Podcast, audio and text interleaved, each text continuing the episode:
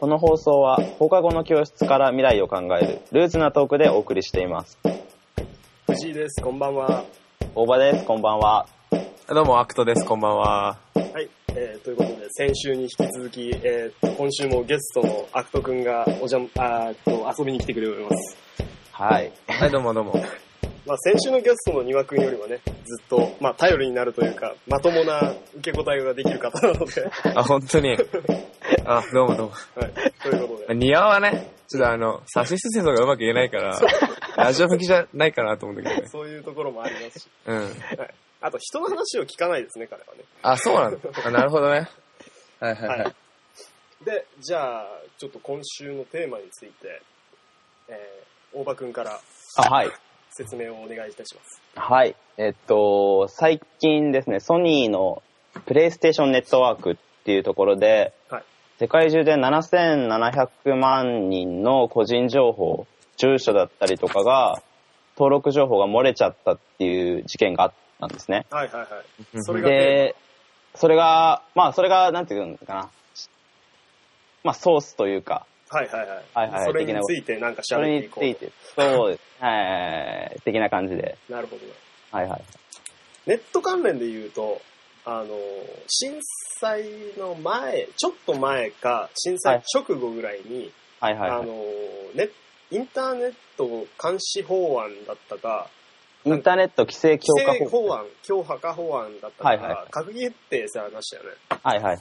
そういうのも絡めて、そうですね。はい結構ネットの個人情報とその管理についてちょっといろいろ話せていけたらなみたいななるほどなるほど。なるほど。はい。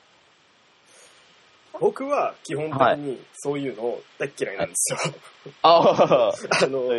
初回も多分ちょっと言ったんですけど、はいはいはい。監視カメラですら気持ち悪いんですね。あはいはいはいはい。あのーなんつうんだろうな、こう、自分の生活が見透かされる可能性があるっていうか、はいはいはい。特にインターネットなんてそうじゃないですか。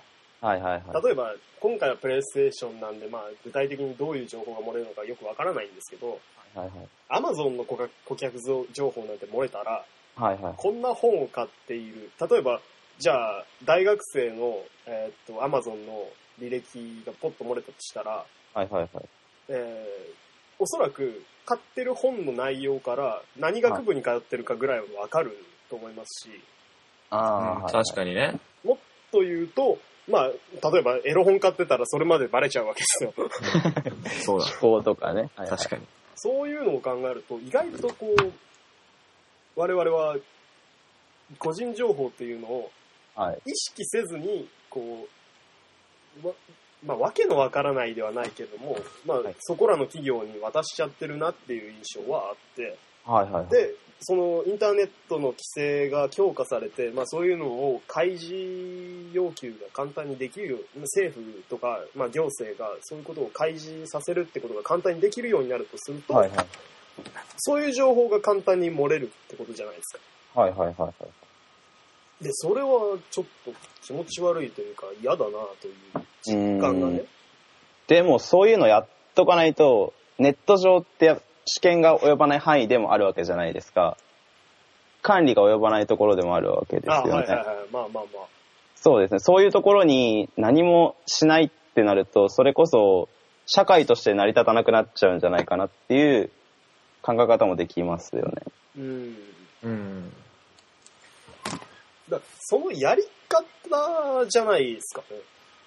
やり方。うん、例えば、要は、えーっと、えー一番古い、えーっと、犯罪の抑止っていう方法で言うと、はいはいはい。えーっと、王宮の前の広場に、あのー国民を集めて、で、そのど真ん中で犯罪者を鞭打ちにしたり、はいはい、まあ、はい。首ちょんぱしたりで、見せしめ的な恐怖を与えることで、犯罪なんてしないようにしようっていうふうに、あはいはいはいはいはい。こう、はいはいはい。教え込むと。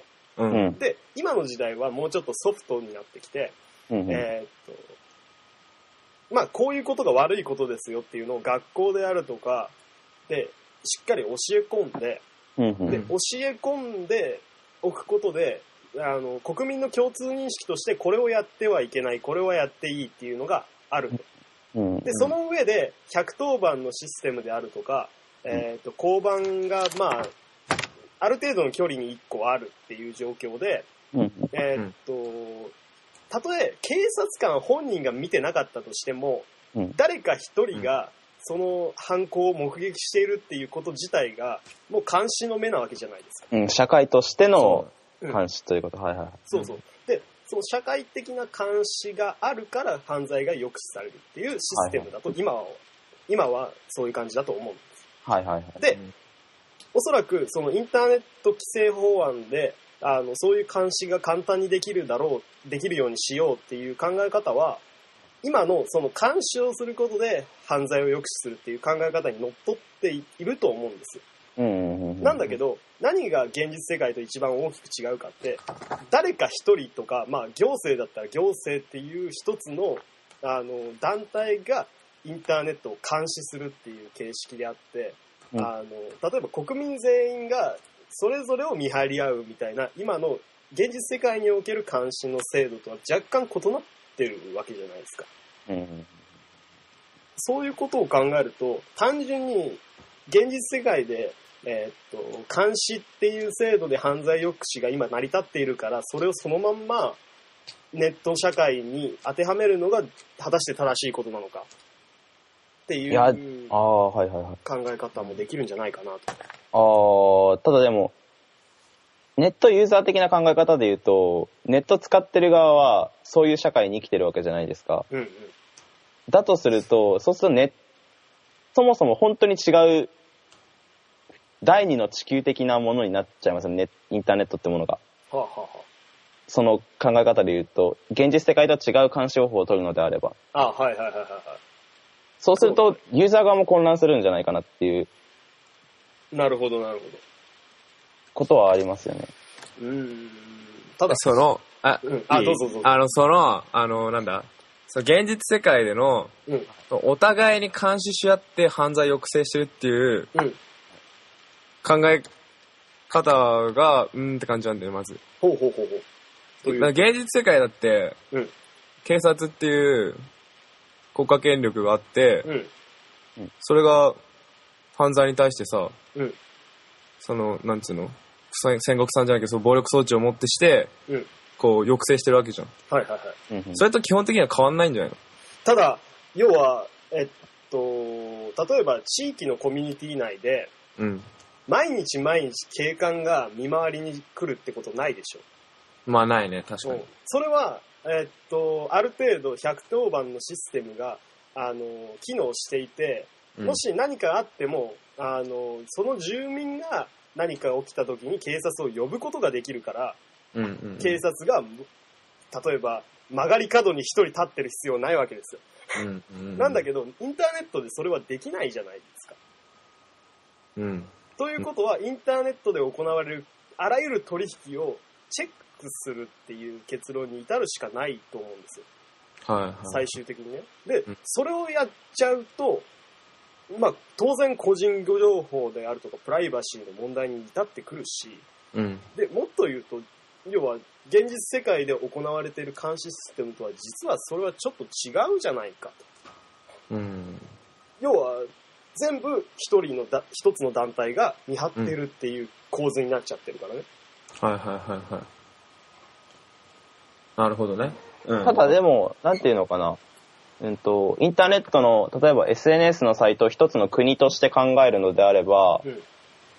例えば掲示板とかで通報っていうシステムがあるわけじゃないですか。はいはいはい。そういうものって、今言った110番通報ですよね。うん。形的には、形的、ねシステム的には。考え、そう、例えばじゃあ、えっと、なんだろうな。どういう掲示板で通報があるうーん、まあ例えばミクシーに、僕よくわかんないんで通報があるかわかんないですけど、うんうん。例えば違反書き込みがあって、これ通報しますよってものがあったとするじゃないですか。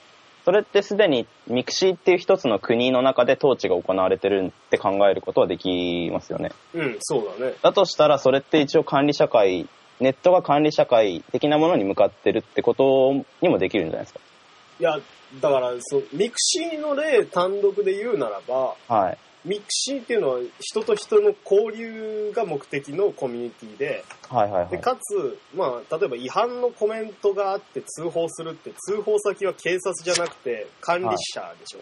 はいはいはい。だからミクシーがこういうルールなんでお願いしますね、皆さんって言ってるのを、皆さんが、要はミクシーの利用者が把握していて、はい。で、えっ、と、ミクシーの中で、えっ、と、普通に活動する中で違反を見つけたからっていうので、疑似的に確かに現実世界に近づいてはいるけど、はいはいはい。インターネット全体でそれが全部できるかっていうとまたちょっと違くない？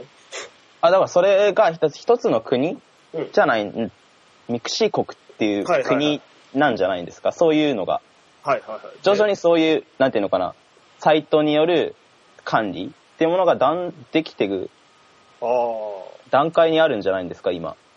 それこそ絶対を主権が分かれていく、歴史上でいう、うん。主権国家が形成されていく段階にあるんじゃないかなってこともできないですかね。ああ。ただ、それは、じゃあ、え、例えばそのサーバーの管理者がそれぞれで監視をししていくっていう。そうですよね。うん。それは、でも、例えば、じゃあミクシーみたいなちゃんとした企業だったらいいけど、サーバーの管理者って本当に多種多様なわけじゃない。ああ、はいはいはい。もっと言えばミクシーみたいに国内にサーバーがあるかどうかすらわからない。あはいはいはい。そういうてか今自分で思ったんですけど、それって犯罪は多分無理ですよね。うん、無理だうね。ん。てか徹底的にインターネットの隅々までっていう、もう多分無理ですよね。うん。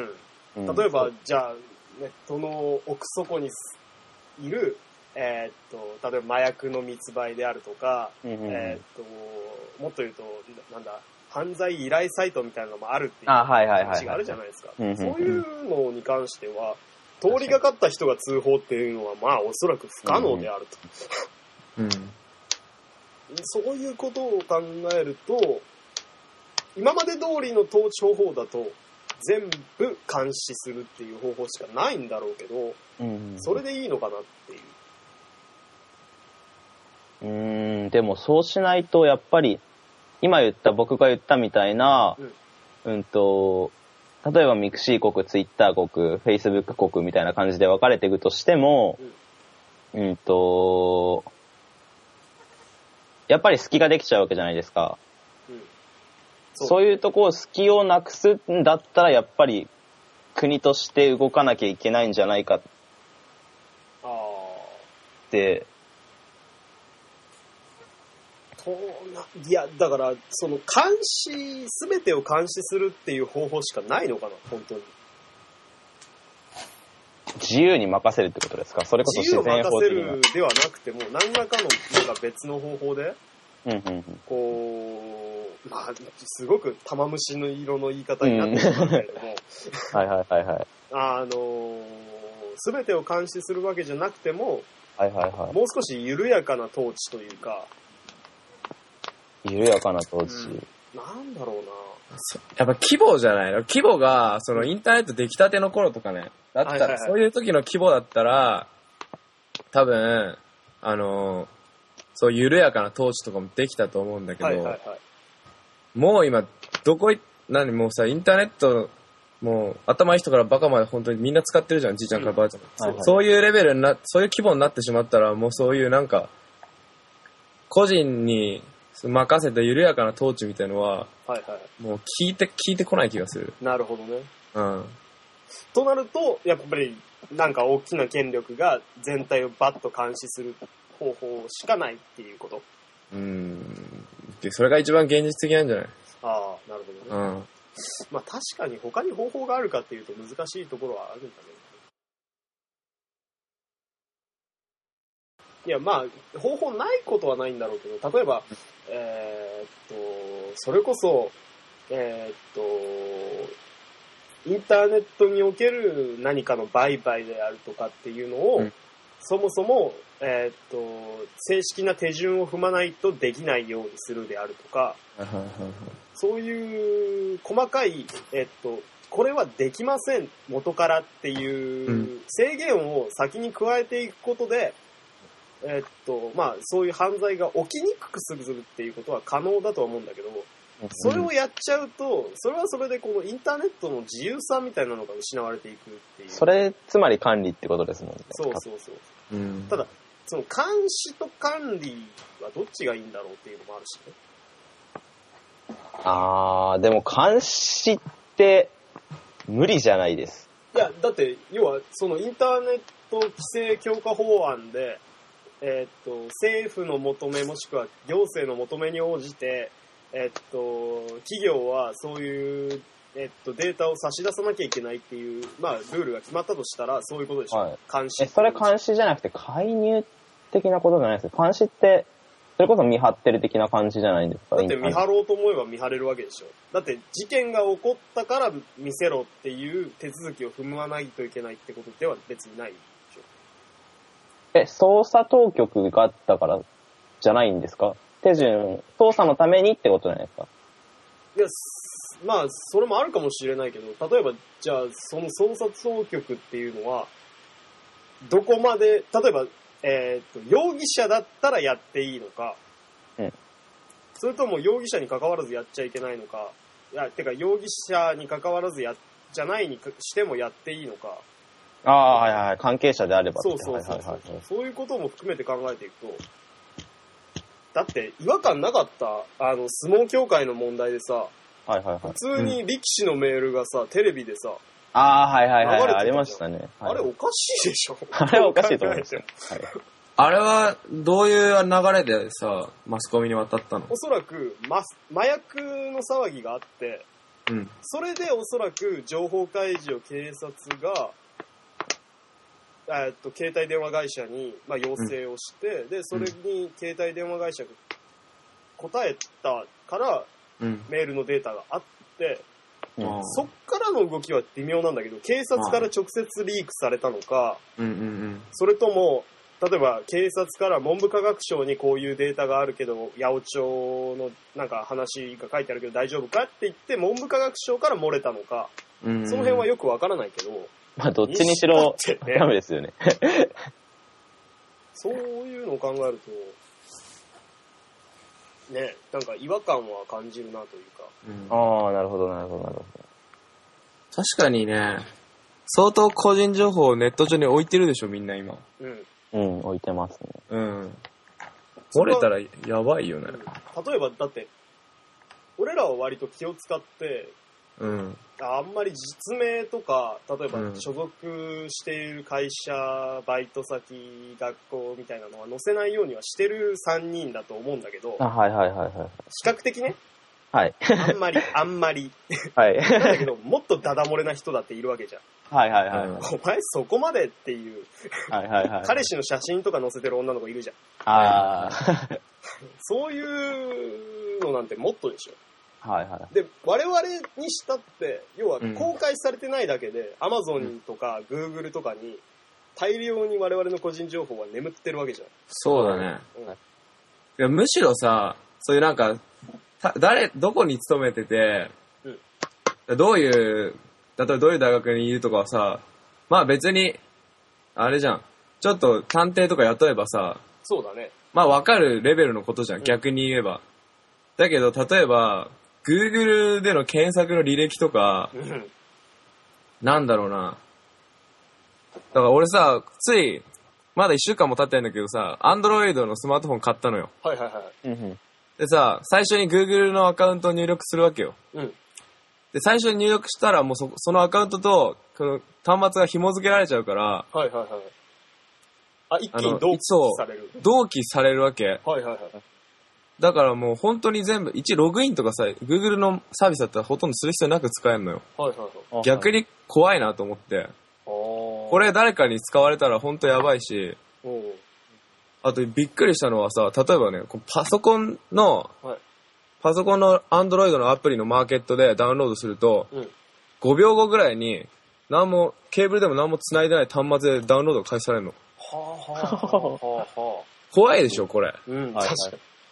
で、例えば、じゃあ、カレン、Google カレンダーとか使ってると、うんもう。それも全部一気に同期されちゃうわけだ。はもう一気一気、そうそうそうあそ、それは確かに怖いな。あう。うん生活がすべて Google 中心になってますもんね。あ、なるほどね。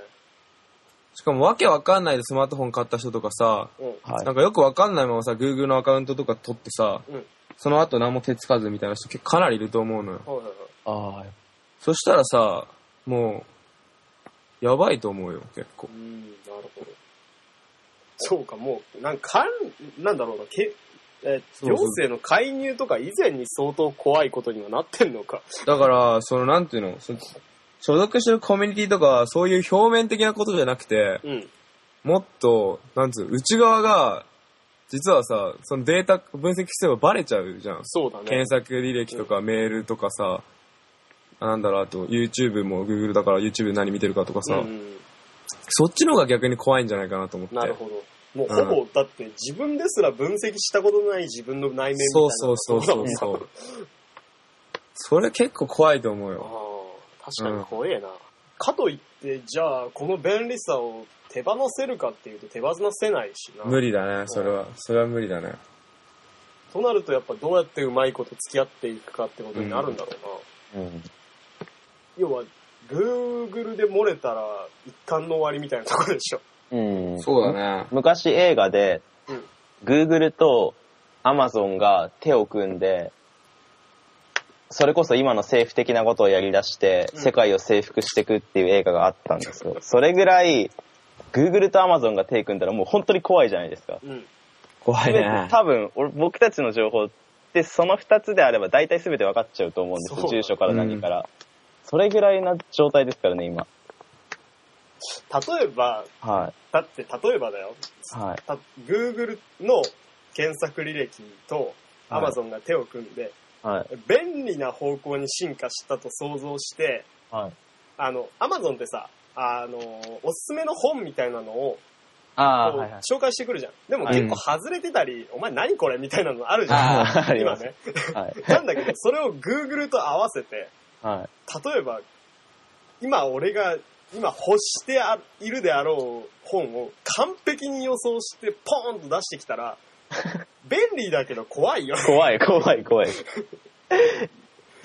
え、誰か見てんのぐらいな感じ。そうそうそうそうそう。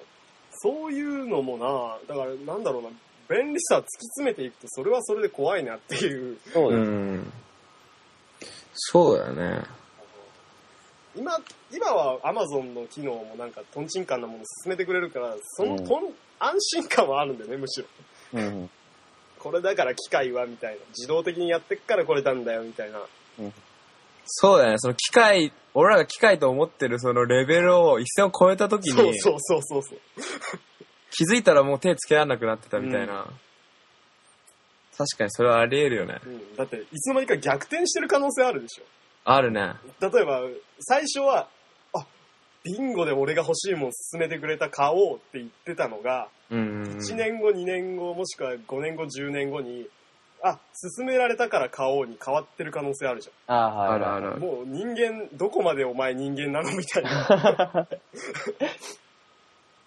な、なんだろうな。そん、あの、最初はあなたに合わせて Google がおすすめをしますだったのが、Google に規定された僕になってるっていう。Google に合わせておすすめを買いますみたいな。それこそ。えでもやっ便利さとそういうものってトレードオフなんじゃないですか？情報を受け渡すがゆえに便利である。うん。であるとしたら、トレードオフなものをどうやっても、例えば、規制、ネットにおける規制があると便利さがなくなっちゃう。はいはい。でも便利さを追求していくと、そういう、うんとネット上における薬物取引的なものが起きてしまう。うん。